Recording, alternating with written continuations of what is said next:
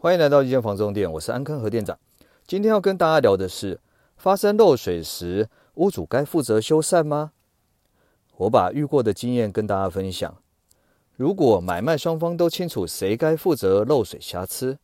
相信一定会降低渗漏水纠纷。那么我们就开始吧。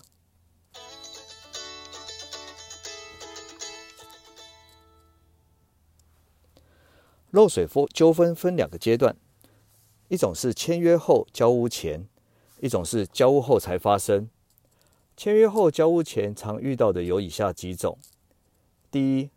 家具清空后才发现有壁癌渗漏水等情况，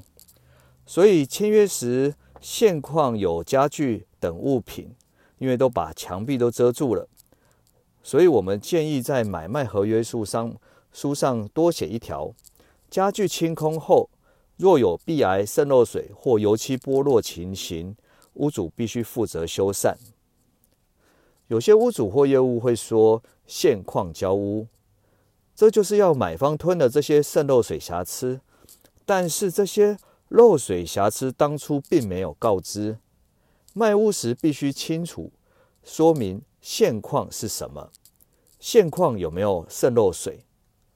如果说签约前没有告知，代表屋主与中介认为现况没有渗漏水，这就和买方所了解的屋况是不同的，所以买卖双方就容易产生纠纷。第二，签约到交屋期间遇到暴雨，我们下大雨或是台风天，造成外墙、窗框或是顶楼渗漏水。这时候只要有发现渗漏水，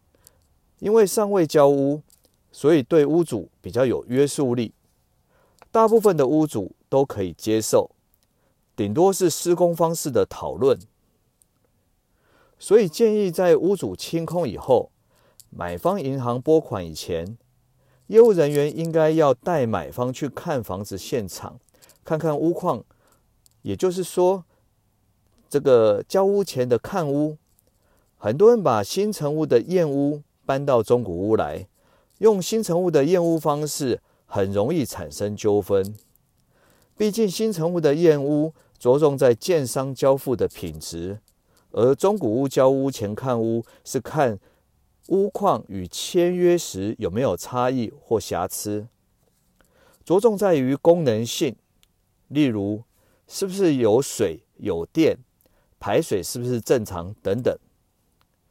接下来我们要聊的是交屋后的渗漏水纠纷，该由屋主或是买方负责。民法规定，屋主交屋后五年内要负责瑕疵担保责任，但是这并不是说五年内的漏水瑕疵都是由屋主负责哦。这个要说清楚，要了解一下，并不是说五年都是由屋主负责，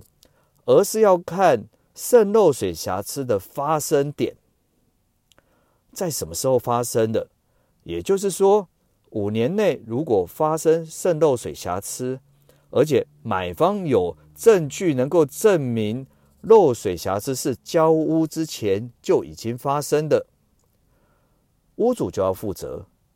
但是因为台湾有地震、台风、暴雨的因素，而且很频繁哦。或是买方有装修，有装修就有可能震动到，有可能会破坏这个现况。时间一久，例如超过半年、半年以上，就很难证明漏水是在交屋前就发生的。除非有以下这种